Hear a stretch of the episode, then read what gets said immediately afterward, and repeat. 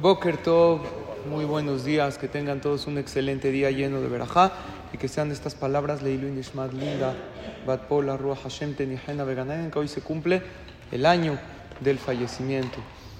Eh, en esta perashá aprendemos mucho sobre la mitzvah de Tzedaká. ¿Cómo se llama esta perashá? Terumá. Terumá es donativo, hay varias alajot. Por ejemplo, está escrito que es bueno antes de cada tefilá dar Tzedaká y eso propicia para que Hashem escuche su tefilá.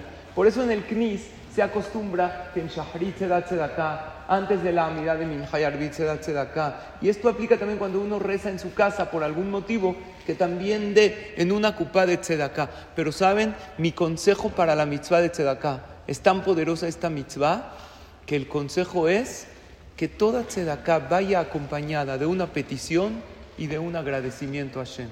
Primero decir gracias Dios que puedo dar. Y número dos, pedirle algo a Hashem. El Talmud dice que si una persona da tzedaká y dice, esta tzedaká que sea para que se cure tal enfermo, la Gemara dice, está muy bien. No se llama condicionar la mitzvah. Está correcto que la persona le pida a Hashem al dar tzedaká. Y cuando una persona tiene una petición muy especial, que dé una tzedaká extra. Y, siempre dar la tzedaká con mucha alegría.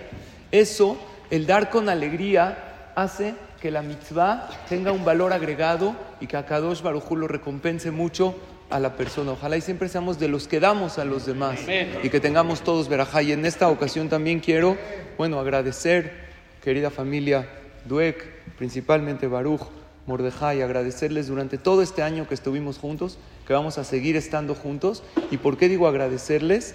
Porque creo que todos estamos de acuerdo que aprendemos mucho de ustedes. Son gente de Midotobot, buenas cualidades, son gente de primera. Es un honor que compartamos aquí juntos en el Beta Knesset y Bezrat Hashem de aquí en adelante puras alegrías. Vamos a compartir juntos. Ya hemos compartido y vamos a compartir puras semajot. Y este año fue la verdad muy enriquecedor porque compartimos tefilot, compartimos clases de Torah y siempre contar con su presencia es un honor. Creo que el Leilu Nishmat más grande de la señora Linda Batpola es estos hijos, estos nietos, esta familia tan bonita que dejó, todos con Lev Tov, con buen corazón, con Midot Tovot. Se les aprende mucho y les deseamos de todo corazón que tengan alegría, semajot y obvio que no los vamos a extrañar porque van a seguir viniendo, sabemos, porque son gente que vienen al Beta Knesset y va a ser un honor compartir de hoy en más semajot, alegrías. Cuenten conmigo